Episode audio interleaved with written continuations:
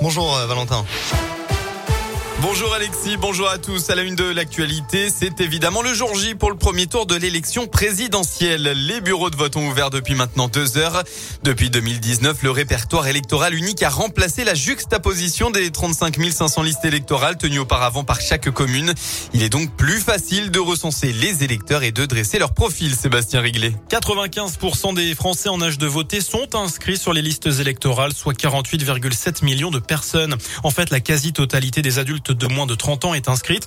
Il faut dire que cela se fait d'office à l'âge de 18 ans depuis la fin des années 90. Logiquement, le taux d'inscription est plus faible entre 35 ans et 49 ans. Certaines personnes n'ont par exemple jamais fait la démarche de s'inscrire. Et puis tous les électeurs ne se réinscrivent pas après un déménagement et se retrouvent radiés par la mairie de leur ancien domicile. Depuis les dernières élections en juin 2021, on enregistre 855 620 électeurs supplémentaires.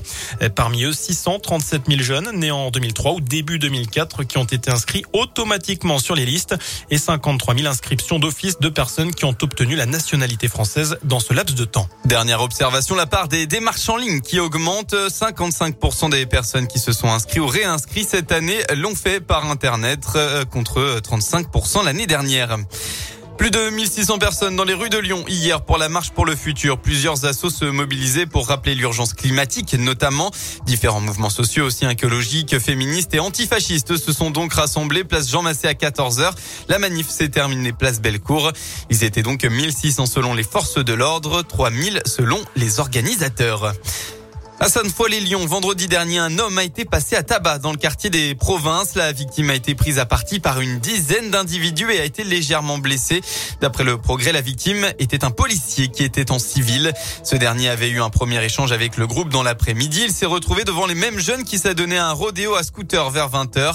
Et après un échange tendu, la victime aurait été reconnue comme agent de police.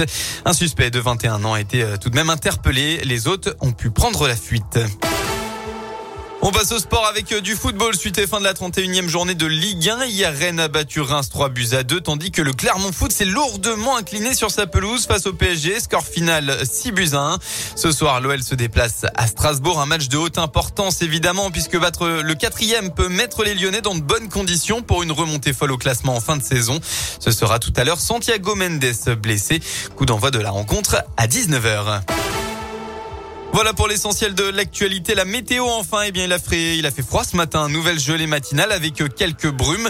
Mais ça va mieux actuellement. Il n'y aura pas de nuages pour gâcher la fête aujourd'hui. En effet, le ciel sera totalement bleu dans le Rhône. Côté Mercure, enfin, eh bien, vous aurez au maximum de votre dimanche entre 12 et 13 degrés.